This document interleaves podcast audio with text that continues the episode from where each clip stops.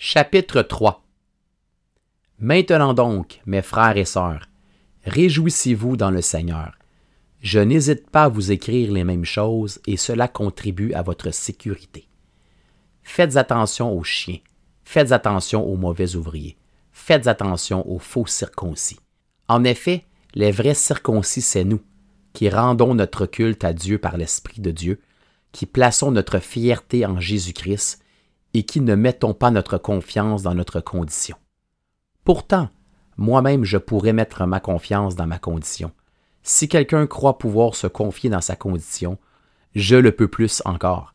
J'ai été circoncis le huitième jour, je suis issu du peuple d'Israël, de la tribu de Benjamin, hébreu né d'hébreu. En ce qui concerne la loi, j'étais pharisien. Du point de vue du zèle, j'étais persécuteur de l'Église. Par rapport à la justice de la loi, j'étais irréprochable. Mais ces qualités qui étaient pour moi des gains, je les ai regardées comme une perte à cause de Christ. Et je considère même tout comme une perte à cause du bien suprême qu'est la connaissance de Jésus-Christ mon Seigneur. À cause de lui, je me suis laissé dépouiller de tout, et je considère tout cela comme des ordures afin de gagner Christ et d'être trouvé en lui, non avec ma justice, celle qui vient de la loi, mais avec celle qui s'obtient par la foi en Christ, la justice qui vient de Dieu et qui est fondée sur la foi.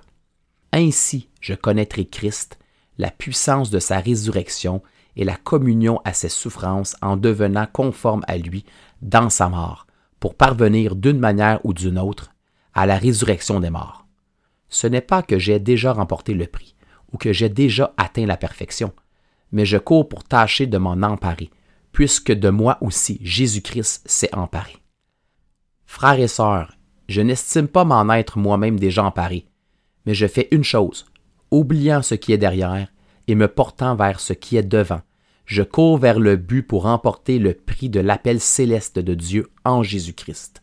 Nous tous donc qui sommes mûrs, adoptons cette attitude et si vous êtes d'un autre avis sur un point, Dieu vous éclairera aussi là-dessus.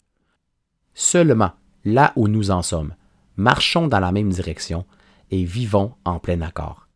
Soyez tous mes imitateurs, frères et sœurs, et portez les regards sur ceux qui se conduisent suivant le modèle que vous avez en nous.